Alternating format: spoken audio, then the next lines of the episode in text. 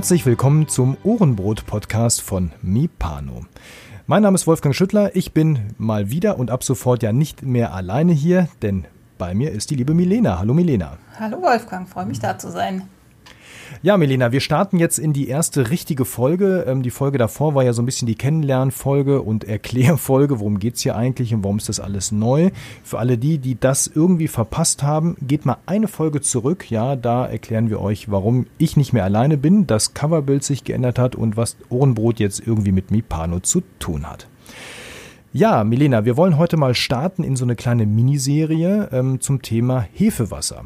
Hefewasser ist ja in aller Munde spätestens seit dem letzten oder ersten Lockdown im Frühjahr diesen Jahres aufgrund der Corona-Krise, als auf einmal, warum auch immer, neben dem Klopapier auch keine Hefe mehr im Supermarkt da war. Völlig verrückt war das ja damals. Es war unerklärlich, was auf einmal die Leute mit der ganzen Hefe machen wollen.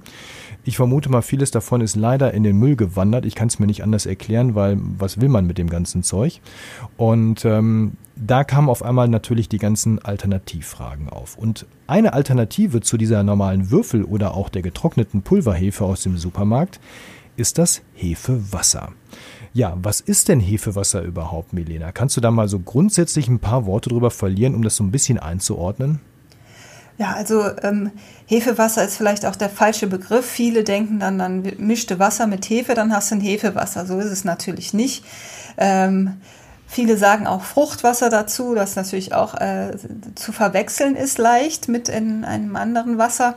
Also Hefewasser, äh, das was wir meinen, das besteht aus Früchten, aus Wasser und eventuell äh, ein bisschen Zucker. Also eigentlich äh, etwas, was jeder im Haushalt hat oder äh, haben sollte. Äh, Wasser ähm, wird dann mit Früchten gemischt, Trockenfrüchte oder auch frisches Obst. Man kann sogar auch Kräuter oder Gemüse verwenden. Und dann kommt ein bisschen Zucker dazu, je nachdem, wie zuckerreich äh, das, ähm, was die Früchte sind. Und man lässt das dann einfach ein paar Tage stehen, am liebsten ein bisschen wärmer, nicht in der Sonne, das könnte zu warm werden. Und dann innerhalb von drei bis fünf Tagen fängt das Wasser an zu gären weil an den Früchten hängen auch Hefen, in der Luft ist Hefe enthalten und diese Hefen vermehren sich und fangen an, äh, Gärblasen zu bilden und zu gären, gemeinsam mit dem Wasser und dem Zucker und dann bilden sich eben diese Hefen aus, mit denen man dann wunderbar Brote treiben kann. Viele okay, das heißt, das heißt, wenn ich jetzt mal, ich, ich grätsch mal kurz rein. Ja. Ähm, Im Prinzip, du hast es ja gerade so, so schon angedeutet, es geht eigentlich um die Hefen, die an diesen Früchten schon dran sind. Ne? Das habe ich jetzt richtig verstanden. Genau, diese Hefen, die werden eben durch dieses Wasser und den Zucker dann aktiviert. Die ähm, essen dann diesen Traubenzucker und verwandeln den dann in diesen Kohlendioxid und in Alkohole und machen daraus dann ein gegorenes Hefewasser. Also das fängt an zu schäumen, das blubbert stark und da muss man eben auch aufpassen, wenn man jetzt zum Beispiel eine Flasche äh, Wasser, also eine Glasflasche benutzt oder ein, eine Plastikflasche, da entsteht ein un unfassbarer Druck. Mir ist es schon passiert, dass ich das in einer Plastikflasche hatte und der Druck so enorm war, dass ich oben aufgedreht hat und mir das ganze Ding explodiert ist in der Küche. Es war alles voll mit Fruchtwasser. Ähm, mm. das hat lange gedauert, das wieder sauber zu machen. Also da entsteht wirklich ein enormer Druck. Deswegen sollte man den Deckel niemals ganz zuschließen während dieser Gärzeit. Zwischendurch sollte man die Flasche immer mal ein bisschen schütteln und wenn man auf der ganz sicheren Seite sein will, dann sollte man sich so ein Fermentierglas besorgen. Das gibt es in, äh, bei dem großen A-Händler oder ähm, bei Bongu von Manfred Schellin kann man zum Beispiel auch so ein Fermentierglas besorgen. Äh, da ist oben ein Ventil dran, der lässt den Druck raus und man hat dann keinen, kein, läuft nicht die Gefahr, dass da irgendwas explodiert. Also es ist brandgefährlich, da muss man aufpassen. Okay. Gut, dann habe ich ja schon mal die richtige Fachfrau mit der nötigen Erfahrung äh, dabei. Das ist ja schon mal super. Ich glaube, deswegen haben wir auch das Thema gewählt. Ich wusste genau, du kennst dich wahnsinnig gut damit aus. Du hast das Thema ja auch ähm, ja so ein bisschen auch eingeschleppt nochmal, verstärkt bei Mipano in der Gruppe ähm, auf Facebook. Und da kam das ganze Thema ja auch zur richtigen Zeit ja nochmal hoch. Wir gehen mal ein bisschen der Reihe nach vor. Diese, diese Hefen, die auf den Früchten drauf sind, wie, wie du sagst, wo kommen die denn eigentlich her? Sind die mal irgendwie da draufgesetzt worden? Sind das bestimmte Früchte, die nur diese Hefen tragen? Oder wo kommen, was, was hat es damit auf sich? Wie kommen jetzt auf einmal die Hefen an die Früchte? Naja, also die Hefen sind ja prinzipiell überall enthalten. Hefen sind äh, Pilze, die sind, schweben in der Luft, die setzen sich auf die Früchte ab, äh, die sind überall vorhanden. Also ähm, natürlich auf den Früchten dann vermehrt als dann in der Luft. Äh, mit, mit Luft kann man natürlich keine Hefen vermehren, aber die sind einfach da. Das ist einfach die, die Natur, die ist da. Und diese Hefen machen wir uns halt zunutze, um damit dann Brot zu backen. Man kann die Backhefe natürlich kaufen, aber da ist es viel, viel konzentrierter, ist natürlich gezüchtet darauf. Und wir machen im Grunde das Gleiche, was äh, die Industrie macht. Wir züchten uns aus eben der Natur, die vorhanden ist, unsere eigenen Hefen.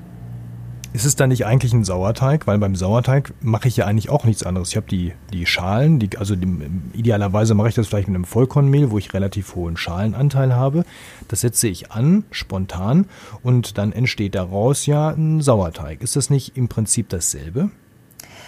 Äh, ist es ähnlich. Im, beim Sauerteig äh, passieren natürlich noch viel, viel mehr Dinge, dadurch, dass äh, in den Schalenteilen natürlich auch noch ganz andere Enzyme und Bakterien mit enthalten sind, als die jetzt in den Früchten sind. Also bei, den, bei dem ähm, Hefewasser ist es so, dass wir hauptsächlich homofermentative Milchsäurebakterien haben. Also wir haben nicht das, was im Sauerteig äh, die Säure dann auch ausmacht, die fehlt halt in, in dem Hefewasser. Also diese heterofermentativen Säuren nennt man die die ähm, sind im Hefewasser nicht enthalten. Das ist, machen wir uns halt gerne zunutze. Äh, dadurch ist das Hefewasser halt deutlich pflegeleichter, weil es eben diese Säure nicht entwickelt. Ein, ein Sauerteig, der ist ja viel, viel äh, pflegeintensiver. Darum muss man sich, da muss man um die Temperaturen wissen, äh, wie, der, wie der Sauerteig geführt wird. Man muss um die ähm, Festigkeit wissen. Also man muss, da fehlt, da braucht man ganz viel Hintergrundwissen. Beim Hefewasser braucht man das nicht. Da, der bleibt das heißt, das Hefewasser, mild. das heißt, das Hefewasser ist auch eher Anfänger geeignet? In meinen Augen absolut, weil es, wie gesagt, eben keiner großartigen, keinem großartigen Wissen bedarf, um damit äh, ein gutes Brot zu backen. Eigentlich ist es wirklich das perfekte äh, Anfängermittel, Triebmittel, wenn man auf Hefe verzichten möchte. Allein einen, einen Sauerteig anzusetzen, da scheitern ganz viele dran, weil es da eben auch äh, natürlich um Geduld geht und dann aber auch immer wieder füttern und immer wieder neu, ähm, neues Mehl und Wasser dazugeben. Das fehlt, fällt beim Hefewasser halt alles weg. Du gehst einmal am Tag vorbei, schüttelst einmal dran und lässt es wieder stehen. Das ist halt viel, viel einfacher als eben wann beim, beim Sauerteig zu wissen, wann muss ich denn jetzt das Mehl dazugeben? Ist es jetzt zu früh? Ähm, sind schon Bläschen vorhanden? Soll ich noch warten, bis es sich verdoppelt hat? Und so, das fällt halt alles weg. Insofern ein absolut anfängergeeignetes Triebmittel. Okay, jetzt äh, merke ich schon, äh, der ein oder andere oder die eine oder andere sagt, boah, geil, will ich machen. Ja, äh, erklär mir mal, wie das geht. Also ganz konkret, wie setze ich denn jetzt so ein erstes Hefewasser an? Was brauche ich dafür und was sind so die ersten Schritte? Also am aller einfachsten ist es natürlich am Anfang ähm, Trockenfrüchte zu nehmen, da der, die Trockenfrucht an sich schon viel Zucker mit sich bringt und äh, man dadurch dann einfacher das Hefewasser und schneller getrieben bekommt, als wenn man jetzt zum Beispiel mit frischem Obst arbeitet oder Kräutern oder Blüten. Das, das kann man alles machen, ähm, aber das dauert unverhältnismäßig länger. Man muss auch auf jeden Fall Zucker zugeben. Also meine Empfehlung wäre, auf 500 Gramm Wasser mindestens 50 bis 100 Gramm Früchte dazu zu geben. Es eignen sich sehr gut äh, getrocknete Rosinen oder getrocknete Pflaumen, getrocknete Feigen. So, das äh, ist ein super Starter. Das Wichtige daran ist, es darf nicht geölt sein, es darf nicht geschwefelt sein und möglichst bio und äh, komplett unbehandelt. Wenn da irgendwas dran ist an Öl oder so, das tötet die Hefen, das verlangsamt die Hefen und damit habt ihr dann unter Umständen einfach nur Probleme. Es dauert halt viel, viel länger. Ähm, es gibt Rezepte im Internet, wo zum Beispiel auch nur eine Dattel auf 500 Gramm Hefe, äh, 500 Gramm Wasser kommt. Das Problem dabei ist, das funktioniert, das kann funktionieren. Ich höre auch immer, bei mir hat das super geklappt und beim anderen dann eben nicht. Also das Problem ist, dass es mit einer Dattel auf 500 Gramm Wasser halt viel, viel, viel, viel länger dauert und äh, dass die, das Risiko, dass sich irgendwann anfängt Schimmel zu bilden oder Fremdkeime äh, reinkommen. Natürlich muss man sowieso sauber arbeiten, aber die ist da halt viel, viel größer, die Gefahr, weil es eben so viel länger dauert. Und wenn die Hefen von Anfang an diese, diesen, diesen Kohlenstoffdioxid und den Alkohol bilden können, ist das schon ein Schutz für gegen Keimlinge, die dann eintreten ein, und gegen Schimmelbildung. Also die verhindern das dann im Grunde. Also meine Empfehlung, möglichst viel Früchte reinzugeben. Okay, das heißt, ich nehme jetzt, ähm, also du hast ja vorhin nochmal so ein Fermentationsglas angesprochen, das kann man sich dann kaufen, das hat dann oben so ein Ventildeckelchen drauf, dass, wie gesagt, dieser Überdruck dann nicht entstehen kann. Jetzt sagen viele, boah, ich bin ungeduldig, ich will jetzt anfangen. So, jetzt, was kann ich denn alternativ noch nehmen für Behältnisse, wo du sagst, das sind gute Behältnisse, die haben sich etabliert, neben so einem Ventilglas? Also natürlich kann man auch ein, äh, eine Plastikflasche nehmen oder es gibt diese passierte Tomatenflaschen ähm, oder, oder auch Glasflaschen. Da muss man halt dann einfach nur aufpassen, dass man den Deckel nicht ganz schließt. Natürlich dann, wenn man schüttelt, klar, einmal zudrehen, schütteln und dann wieder leicht aufmachen, dass eben die Gase entweichen können. Ich habe auch ähm, ganz witzige Sachen gesehen, dass manche zum Beispiel so einen Einmalhandschuh über ein, eine Flasche stülpen. So, ne, kann man diese Einmalhandschuhe aus Gummi, kann man kaufen und, oder ein Luftballon geht auch und der füllt sich dann halt mit diesen Gasen. Da kann man dann halt auch gut sehen, wie weit ist denn mein Hefewasser schon? Hängt dieser ähm, Einmalhandschuh oder Ballon schlapp runter dann weiß man, okay, da ist noch nicht viel los. Und wenn der sich langsam aufbläht und möglichst dann auch irgendwann nach oben steht, dann ist das Hefewasser fertig. Also so kann man das dann auch ganz gut erkennen. Das ist eine gute Methode zu wissen, okay, ich kann jetzt loslegen. Also jeder, der schon mal Federweißer gekauft hat, ist das ja auch Flasche nur stehend lagern, weil oben der Deckel eben nicht dicht ist. Ja, genau. das ist im Prinzip dasselbe hier auch, dass man eben sagt, okay, Deckel drauf, so leicht anschrauben, dass er nicht runterfällt oder so, aber dass eben der Druck oben entweichen kann. Okay, wunderbar. Jetzt ähm, habe ich die Früchte da drin, ich habe das Wasser da drin. Zucker war vorhin so ein Thema, wo ich dann so rausgehört habe, ja, Zucker ja, aber es kommt darauf an. Also worauf kommt es an? Kommt es auf den Zucker an? Kommt es auf die Früchte an oder auf noch irgendwas ganz anderes? Im Grunde auf alles alles. Also wenn du jetzt, habe ich ja eben schon kurz erwähnt, wenn du jetzt zum Beispiel Blüten oder Kräuter nimmst, da ist kein Zucker mit dabei. Da sollte man dann möglichst viel Zucker noch mitzugeben zum Ansatz, damit äh, die Hefen dann auch was zum Fressen haben. Also ne, muss, müssen wir ja auch füttern. Der Zucker ist das Futter für die Hefen und in, an Kräutern und Blüten ist der nicht so vorhanden. Ähm, bei Trockenfrüchten haben wir einen relativ hohen Zuckergehalt, deswegen ist es da nicht unbedingt nötig, Zucker reinzugeben. Mache ich trotzdem. Eignen tut sich da äh, sehr gut Kokosblütenzucker. Den gebe ich dazu. Das sind so auf 500 Gramm gebe ich da so 20, 25 Gramm von diesem Kokosblütenzucker dazu. Äh, Industriezucker eignet sich nicht so. Der könnte da ähm, dem so ein bisschen auch in, im Weg stehen. Ich würde allenfalls vielleicht noch auf Honig ausweichen, äh, den man dazu geben könnte. Aber Kokosblütenzucker oder so ein Roh Rohrohrzucker auch, möglichst unbehandelte Zucker sind dann am besten geeignet. Also wie gesagt, auf wenn ich jetzt äh, Trockenfrüchte dazu gebe, gebe ich trotzdem auch noch mal ein bisschen beim Erstansatz Zucker mit dazu. Habe ich jetzt Blüten oder Kräuter, dann äh, sollte man vielleicht schon auf die 50 Gramm Zucker gehen bei 500 Gramm Wasser. Okay, wunderbar. Das heißt, das äh, schütte ich alles dann in so eine Flasche oder in ein Glas, je nachdem, was ich habe. Dann verrühre ich das ein bisschen wahrscheinlich, vermische das etwas und dann lasse ich das stehen. Einfach draußen bei Raumtemperatur stehen lassen, Handschuh drüber, Gummi drum und dann warten, bis aus dem Handschuh so ein Gockelhahn wird.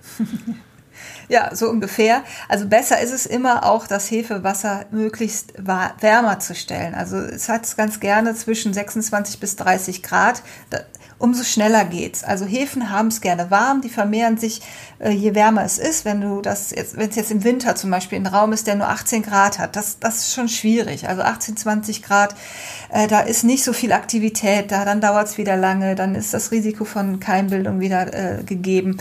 Also möglichst äh, eine warme Stelle suchen. Manche tun zum Beispiel ganz einfach ihr Hefewasser auf, einen, auf den Router drauf, der immer irgendwie eine Wärme hat fand ich total witzig, als ich das gelesen habe. also der gibt halt so eine konstante Wärme ab, die wärmer ist als jetzt eine Raumtemperatur. Oder ähm, alternativ, es gibt natürlich die Gearboxen, das ist jetzt das High-End, wo man dann äh, auch das einstellen kann, die Temperatur. Ihr guckt, wo ihr vielleicht im Bad, auf einer Fußbodenheizung eben ein bisschen mehr Wärme habt als ähm, jetzt in der kalten Küche bei 20, 22 Grad. Das ähm, sollte ein bisschen, ein bisschen wärmer stehen, damit es halt nicht so ewig lange dauert und ihr dann auch ein Erfolgserlebnis habt. Okay, dann habe ich den jetzt warm geführt, es blubbert, der Handschuh ist prall gefüllt, ich sehe, das schäumt auch da drin. Ähm, dann ist das Ding ja eigentlich fertig. Was mache ich denn jetzt damit? Packe ich das einfach in den Kühlschrank, lasse ich das da stehen? Wie halte ich denn meinen Sauerteig, äh, meinen Sauerteig sage ich schon, mein Hefewasser am besten? also ähm, führen kannst du es oder äh, pflegen oder am besten kannst du es aufbewahren, wenn du es in den Kühlschrank stellst, damit es nicht weitergärt ewig. Solltest allerdings, bevor du es in den Kühlschrank stellst, nochmal einen kurzen Test machen, wenn du jetzt nicht direkt damit loslegen willst zu backen. Äh, sowieso auch so vor dem Backen würde ich empfehlen, setzt mal 30 Gramm Mehl mit 30 Gramm von diesem Hefewasser an. Lass das 12 Stunden bei Raumtemperatur stehen, so bei 22, 23 Grad und guckt, ob sich dann am nächsten Morgen was getan hat. Also am besten so ein, so ein Schnapsglas oder ein hohes Glas nehmen, dann sieht man am besten, wie sich dann die Blasen gebildet haben, ob sich das Hefewasser verdoppelt hat, dieser Vorteig, den ihr dann damit erzeugt habt. Wenn das der Fall ist, dann perfekt könnt ihr es in den Kühlschrank stellen und äh, jederzeit von da benutzen einen äh, Vorteig davon ansetzen. Wenn das nicht der Fall ist, dann müsst ihr noch mal ein bisschen warten. Ähm, wenn das jetzt schon drei bis fünf Tage her ist, einfach vielleicht noch mal einen Teelöffel Zucker mit reingeben, um noch mal so die Aktivität äh, der Hefen zu fördern. Okay, wunderbar. Wie man das jetzt einsetzt, Hefewasser in Teigen letztendlich, um Brote zu backen, das besprechen wir dann in der nächsten Folge. Ich würde vielleicht zum Abschluss nochmal darauf eingehen, wenn ich jetzt meinen ersten Hefewasseransatz habe und ich habe festgestellt, ja, der hat auch genug Trieb, also mit so einem Testvorteig im Prinzip, park den jetzt in den Kühlschrank, dann benutze ich das ja auch mit der Zeit, das Hefewasser. Das heißt, die Flasche wird immer leerer. Wann fülle ich denn wieder auf? Also mache neues Hefewasser und wie mache ich das denn dann? Ja, das ist im Grunde auch total einfach. Äh, von dem Ansatz, wie auch beim Sauerteig, sollte was zurückbehalten werden. Äh, dann geht's nämlich relativ schnell. Also natürlich steht es jedem frei, das Hefewasser auch neu anzusetzen, mit, mit neuen Früchten meinetwegen. Aber wenn ihr dann äh, das auffrischen wollt, einfach ein kleines Schnapsglas wieder, 50 bis 100 Milliliter aufbewahren von diesem alten Hefewasser und darauf gebt ihr einfach wieder neu, neues Wasser nochmal ein paar Früchte, würde ich auf jeden Fall reintun. Lutz Geißler hat mal gesagt, er macht das gar nicht mehr. Wenn er einmal den Ansatz hat, dann füttert er nur mit Zucker. Allerdings ähm, wird das dann mit der Zeit immer, immer träger. Also am Anfang funktioniert das sicherlich, da nur Zucker zuzugeben.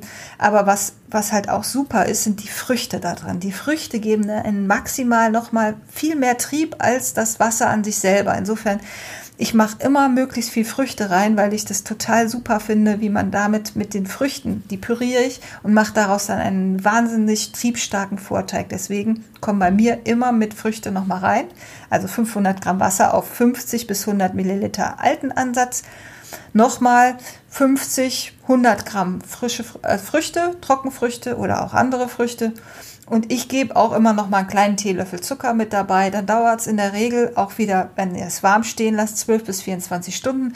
Dann blubbert es schon wieder fröhlich vor sich hin und man kann das Ganze in den Kühlschrank packen und hat dann genug Hefewasser wieder für die nächsten Wochen. Wunderbar. Da juckt's in den Fingern bei einigen, das merke ich schon. Ran an die Flasche, ran an die Früchte und setzt bitte das eigene Hefewasser an. Wagt, wagt es einfach mal, dieses Experiment. Ich glaube, das lohnt sich wirklich. Ich habe auch was hier im Kühlschrank stehen. Ich experimentiere auch noch in der Anfangsphase gerade damit. Und ähm, es ist wirklich eine super Alternative. Ähm, zum einen natürlich macht man sich unabhängig von dem Supermarkt äh, an der Stelle und zum anderen ist es natürlich auch wieder so ein Stückchen mehr eigenes Brot an der Stelle, ja, weil man eben hier wieder selber was erschaffen hat, ähm, was eben so nicht einfach mal aus der Dose bzw. aus der Folie kommt. Milena, wunderbar. Vielen Dank für die Einführung in das Thema. Wir gehen in der nächsten Folge mal darauf ein, in, der, in das Hefewasser praktisch anzuwenden mit einem, mit ersten Rezepten, mit ersten ja, Ideen, was man mit dem Hefewasser jetzt konkret machen kann. Und ähm, wenn man darüber ganz viel noch nachlesen möchte, du hast ja mal einen ausführlichen Beitrag dazu geschrieben, den finde ich, glaube ich, wenn ich in der Facebook-Gruppe bei Mipano bin und da einfach mal nach Hefewasser suche, oder? Äh, Leitfaden eingeben. So finde ich es immer wieder. Also da habe ich äh, die Infos nochmal alle zusammengefasst. Wie setze ich es an? Äh, wie kann ich damit backen? Wie pflege ich es und so weiter. Also da habe ich, ähm, glaube ich, versucht, alle Infos zusammenzutragen, die es zu dem Thema gibt. Also da einfach mal reinschauen und reinlesen. Wunderbar, vielen Dank. Dann hören wir uns wieder in der nächsten Folge in zwei Wochen dann zum, Tefa, zum Thema Hefewasser in der praktischen Anwendung. Vielen Dank, Milena. Bis zum nächsten Mal. Macht's gut. Tschüss. Bis zum nächsten Mal. Tschüss.